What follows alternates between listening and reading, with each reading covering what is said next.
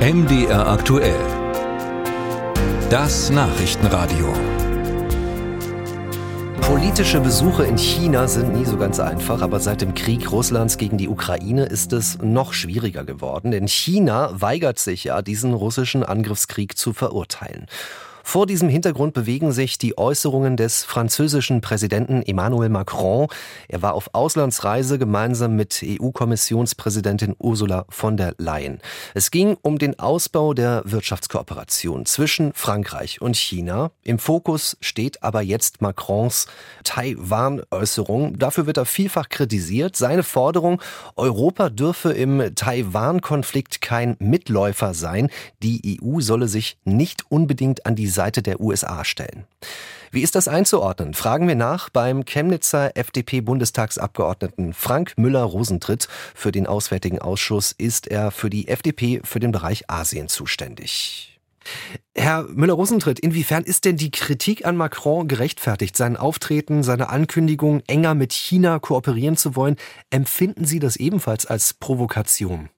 Ja, das Auftreten von Macron war in der Tat äußerst unklug, denn während wir in Europa die Freiheit verteidigen, während wir gemeinsam mit den USA die offene Gesellschaft in der Ukraine verteidigen, ist es unklug, sich auf einer solchen Reise äh, von den USA versuchen zu distanzieren. Denn nur weil der Aggressor in diesem Fall in Asien und nicht in Europa sitzt, muss unser Einsatz für die offene Gesellschaft auch dort gelten.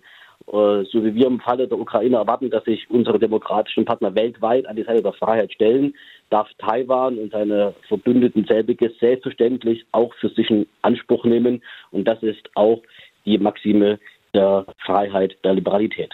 Jetzt hat ein Sprecher der französischen Botschaft in den USA gesagt, Macrons Äußerungen seien überinterpretiert worden. Ich frage Sie jetzt mal ganz spitz, steckt da vielleicht eine Strategie dahinter, die wir gar nicht erkennen bei Macron, wie er sich verhält? Ist da was erkennbar? Das weiß ich nicht. Ich bin mit Macron nicht so persönlich verankert, dass er mich anruft und mir seine Strategie mitteilt.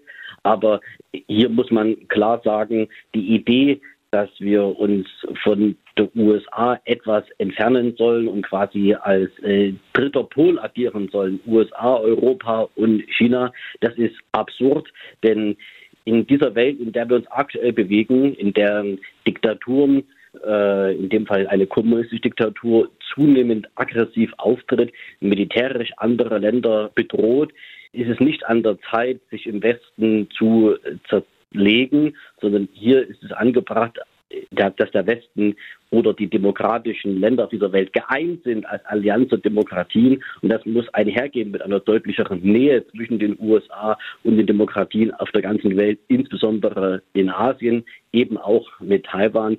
Das ist das Gebot der Stunde. Äh, das wäre auch Macron dringend zu empfehlen. Wir schauen noch mal auf das Auftreten der EU-Kommissionspräsidentin Ursula von der Leyen. Hat sie ihre Position stark genug vertreten? Ich glaube, die Position der, der Kommission hätte deutlicher vertreten werden müssen. Ähm, aber auch hier ist es so, dass wir natürlich in die Abhängigkeiten über realpolitisches Handeln gekommen sind. Schaut man sich die Besuche von Angela Merkel an, die ja quasi der CDU angehört hat und somit auch Mitglied der EVP ist, also der Vereinigung der konservativen Parteien in, äh, in Europa. Dann war sie 13 Mal in China und irgendwie nur zweimal in Indien. Es wird genau beobachtet, wie unsere Reisediplomatie ist. Und wir sind halt in der Vergangenheit ganz oft äh, zu Diktaturen gereist anstelle von unseren demokratischen Partnern. Das gilt es in der Zukunft zu ändern. Und da wäre es auch an Macron gewesen, das deutlich äh, nach außen zu tragen in gemeinsamer Arbeit mit Ursula von der Leyen.